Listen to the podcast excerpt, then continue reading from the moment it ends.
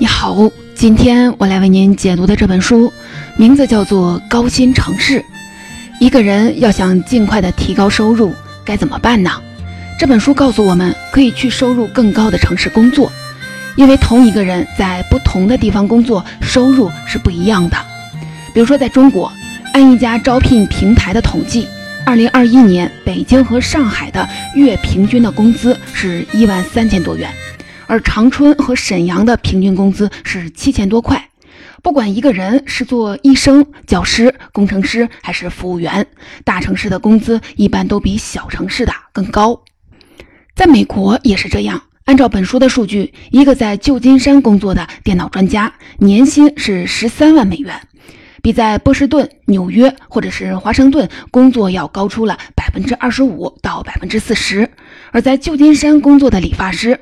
也比在底特律的同行要多挣百分之四十，可见啊，城市之间的收入差距是一个常见的现象。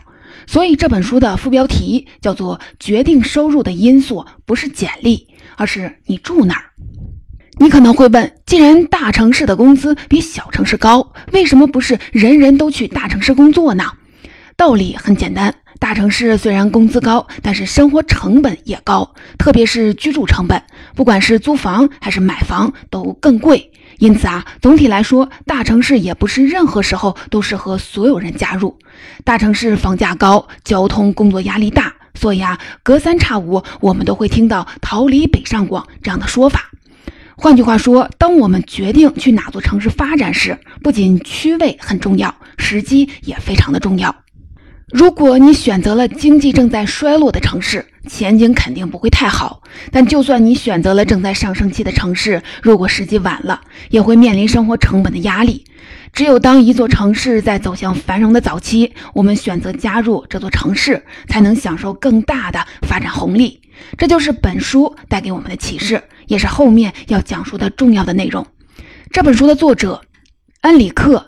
莫雷迪是一位美国的经济学家，主要研究劳动经济学和城市经济学，曾获得过美国劳动经济学家协会颁发的杰出贡献奖。这本书是他专门为大众读者写的，可谓是深入浅出。出版后就入选了福布斯年度书单，还被翻译成至少八种语言。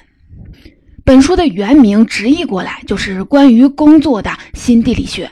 主要研究的是美国的收入、房价、产业等等现象，却也给我们在很多重要的问题上带来了启发。比如说，城市的兴衰是怎么发生的？普通人是留在小地方还是去大城市工作？怎么判断哪座城市有发展潜力？接下来呢，我就分成两个部分来为您解读这本书。第一部分，我们一起来看看高新城市是如何炼成的。为什么有的城市薪金水平比其他的地方要高？第二部分，我们一起来看看作为个人如何发现有高收入潜力的城市，从而选择更能赚钱的工作地点。希望听完之后，它能给你带来切实的帮助。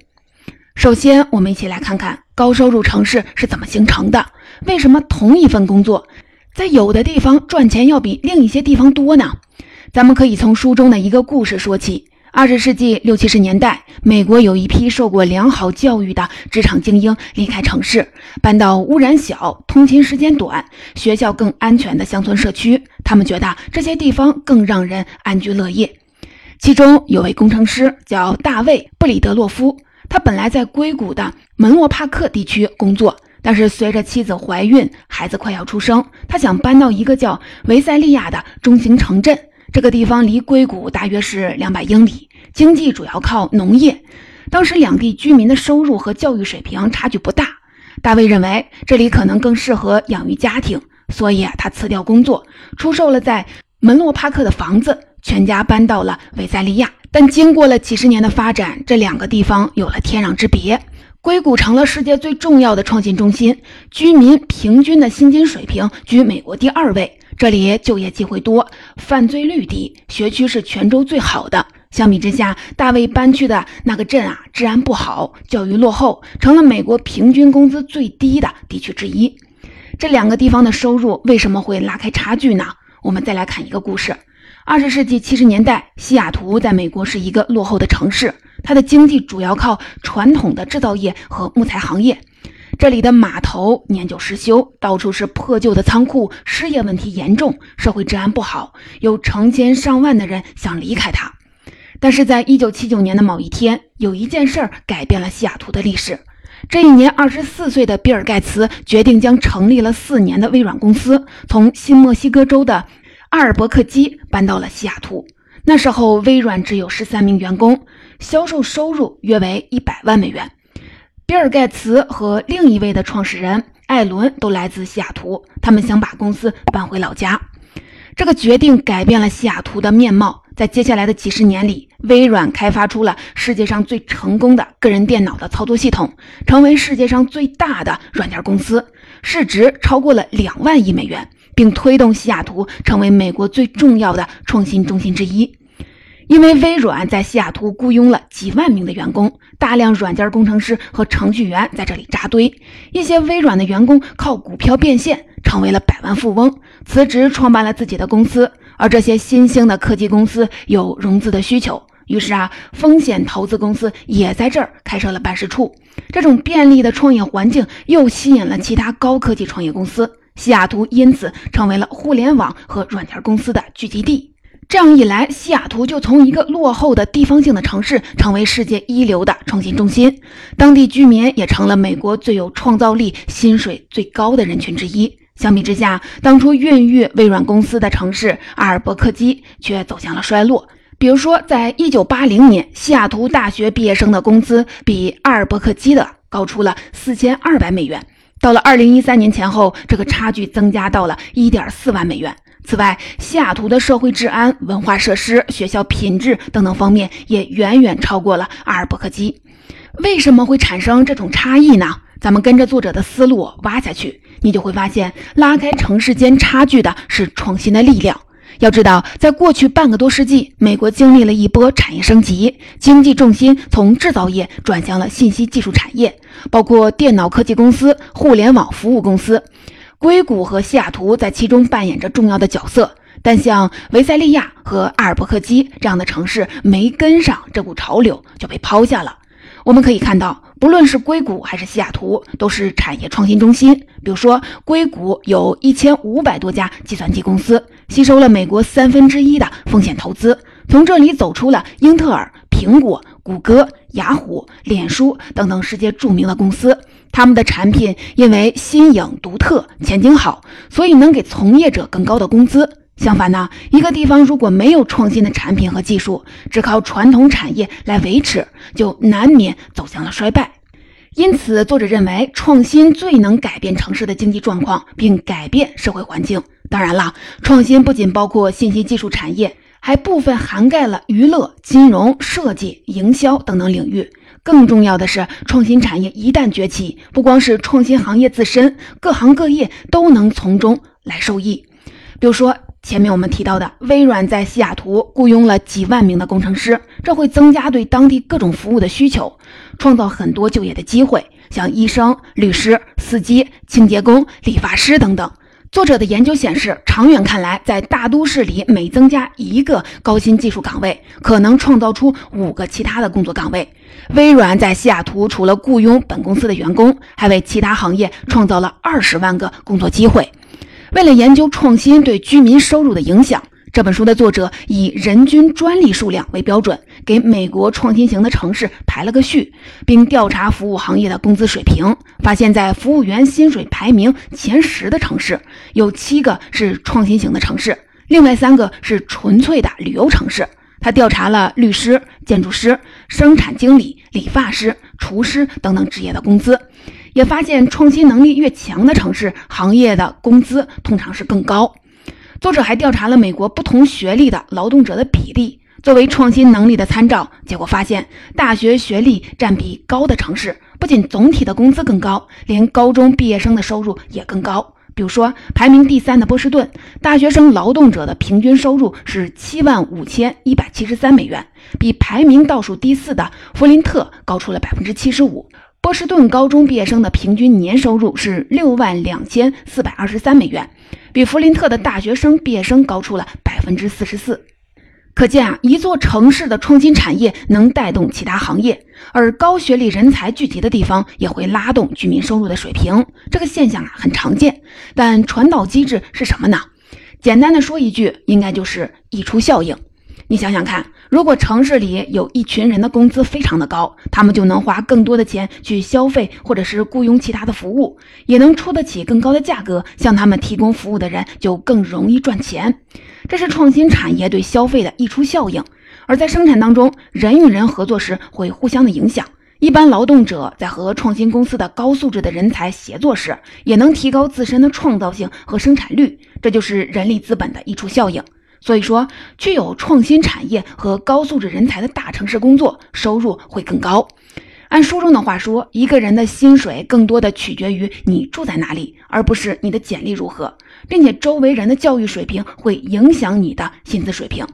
就像在中国，我们可以看到，平均工资最高的地方也是创新能力和教育水平最高的地方，比如说北京、上海、深圳、广州、杭州等等。这一点对选择工作非常的重要。但问题是，工资高的城市生活成本也高，特别是居住成本，所以并不是任何人随时都适合去大城市打工。就拿美国来说，工资最高的城市也是房价和生活成本最高的地方，比如说像硅谷、波士顿、西雅图等等。而生活成本低的地方，往往挣钱的机会也最少。中国也是一样，所以选择到哪座城市工作，并不是一个简单的判断题，而是一个综合的思考题。比如有研究机构调查过中国大城市的房价收入比，设想如果一个人不吃不喝，把工资啊都存起来，买一套房需要多长时间呢？结果发现，在北京、上海、深圳大约需要二十年，而在长沙、重庆、南昌等地只需要八到十年。所以，并不是每个人都愿意到一线城市打工，因为一线城市的工资虽然高，但大部分都要用来支付房租和生活费用，并不划算。当然了，对于早先一步买到房的人来说，在一线城市居住确实很好，不仅有更高的工资，并且资产会不断的增值。相反呢，如果你进入一线城市晚了，不仅买不起房，并且挣到的工资大部分都会被高房租给抵消了。所以啊，更重要的问题是怎么发现一座城市的潜力，并及早的进入这座城市，这样才能享受最大的发展红利。接下来，咱们就一起来说说如何寻找有高收入潜力的城市。这个问题可以从两个方面看。首先，按这本书的观点，在一座城市能挣多少钱，要看它有没有创新产业，也就是能不能吸引足够多的创新公司。这类公司越多，居民的收入就越高。所以啊，我们应该关注创新公司会扎堆聚集的地方。但问题是，创新公司为什么要集中在一起，而不去其他工资和办公室租金更低的地方呢？这是因为对创新来说，最重要的不是成本，而是要看生产率和创造力。作者认为，在产业的发展当中，有三个因素会影响生产率和创造力，并决定创新公司的去向和城市的收入水平。第一个因素是密集的劳动力市场，也就是说，雇主和求职者越多的城市，就越能吸引创新企业，带来更高的收入。打一个比方，你是一个单身汉，在找对象，现在有两个交友网站供你选择，一个包含了一百名男性和一百名女性的信息，另一个包含了十个男人和十个女人的信息，你会选择哪一个呢？表面上看，这两个网站啊差别不大，因为他们男女比例相同。每个卖方都有一个潜在的买家，但其实不是这样的。不管是男人还是女人，在更大的网站上找到合适对象的可能性更高，因为那里有更多的异性可选。劳动力市场也类似，密集的劳动力市场能更好的匹配雇主和雇员，并带来更高的收益。按作者的研究，在美国，拥有一百万人以上的劳动力市场的平均工资，比拥有二十五万或更少工人的劳动力市场的平均工资高出了三分之一。即便在考虑了工人的工龄、职业、人口结构之后，这种差异仍然存在。所以，市场规模非常的重要。换句话说，密集的劳动力市场是创新产业聚集的主要的原因之一。所以，咱们考察一个城市的就业规模，就能看出一个城市的发展前景。第二个吸引创新公司的因素是系统的专业化服务，也就是完备的经济生态系统。打一个比方，西雅图的一家小型的软件公司并不需要雇佣律师，因为有很多本地的律师事务所会提供知识产权、授权许可和注册公司等等业务。再比如，在美国医药产业中心达勒姆，生物技术公司可以从当地供应商那里购买实验室的专用设备，而硬件公司也可以找到专门的运输服务。这就是所谓的生态，它包括对创新公司提供的各种重要的服务，比如说广告、法律咨询、运输维修、工程辅助等等。当然，也包括了风险投资，它是高科技生态当中最重要的部分。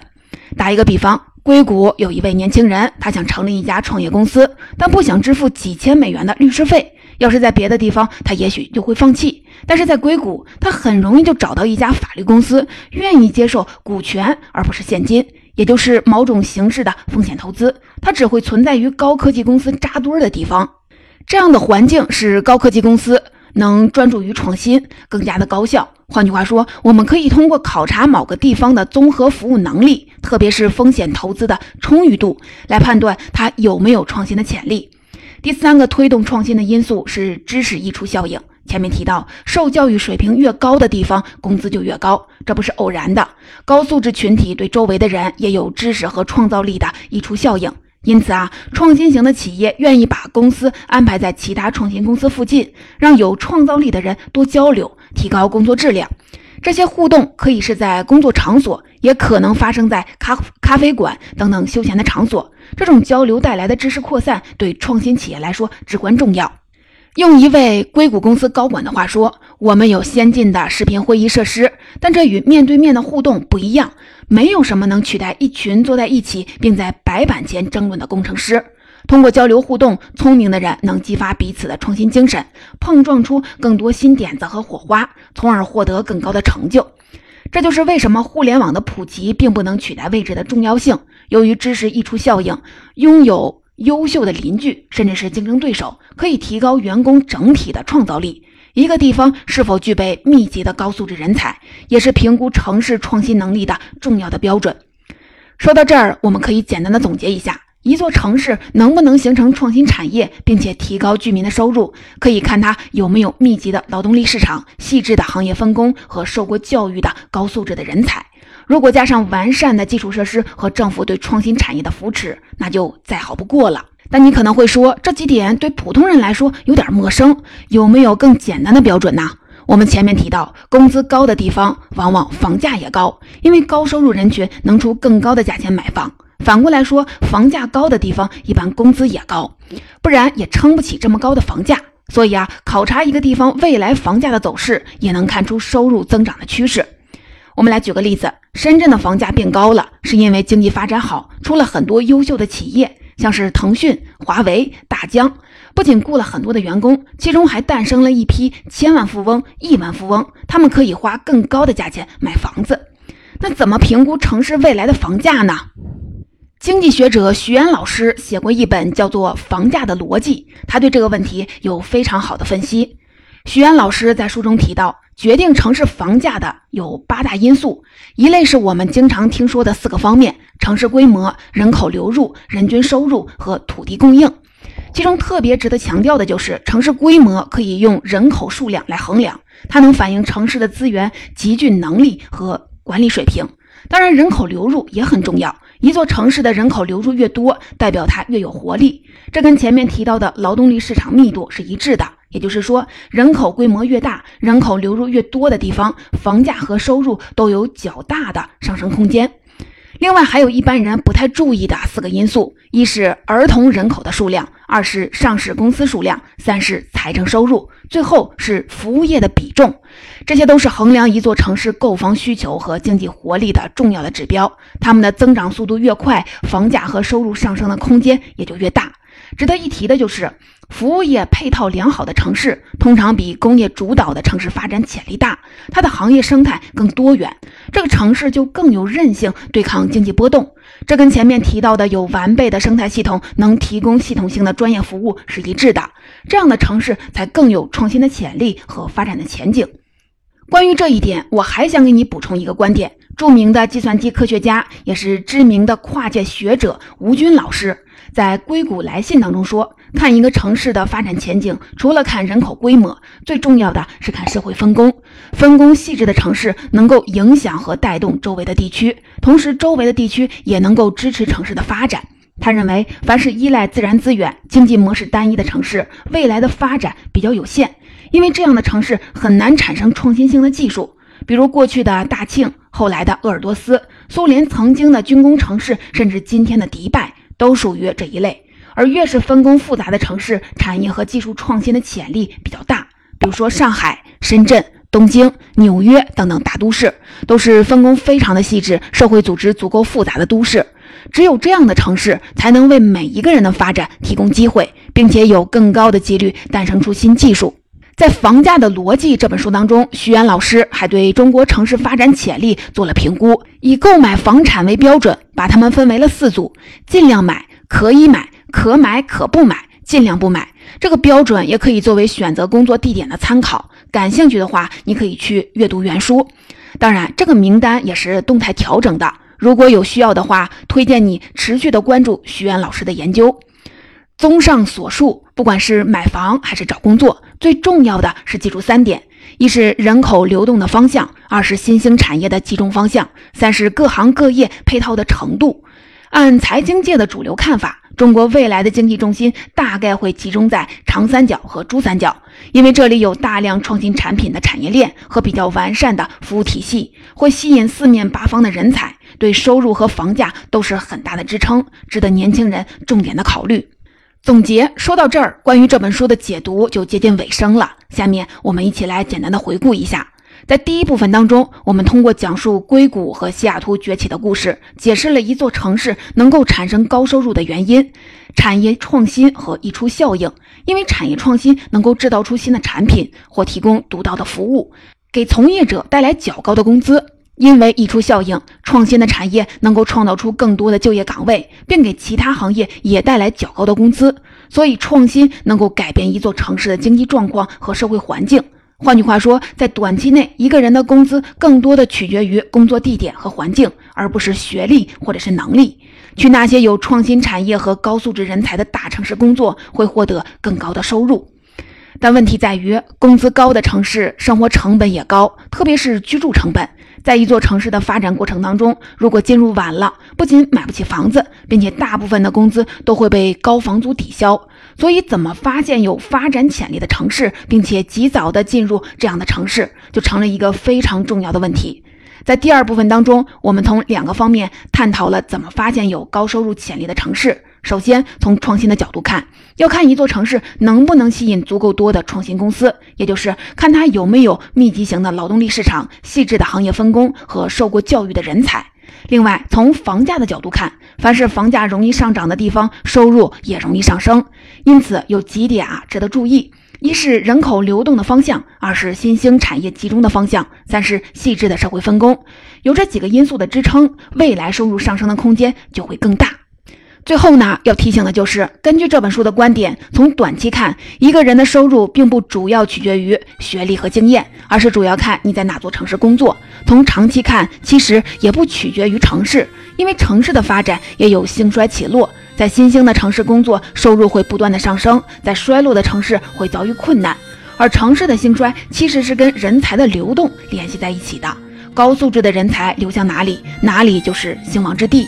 因此，也可以说，决定一个人的收入的最重要的因素，是我们创造价值的意愿、能力和素质，以及我们跟谁在一起。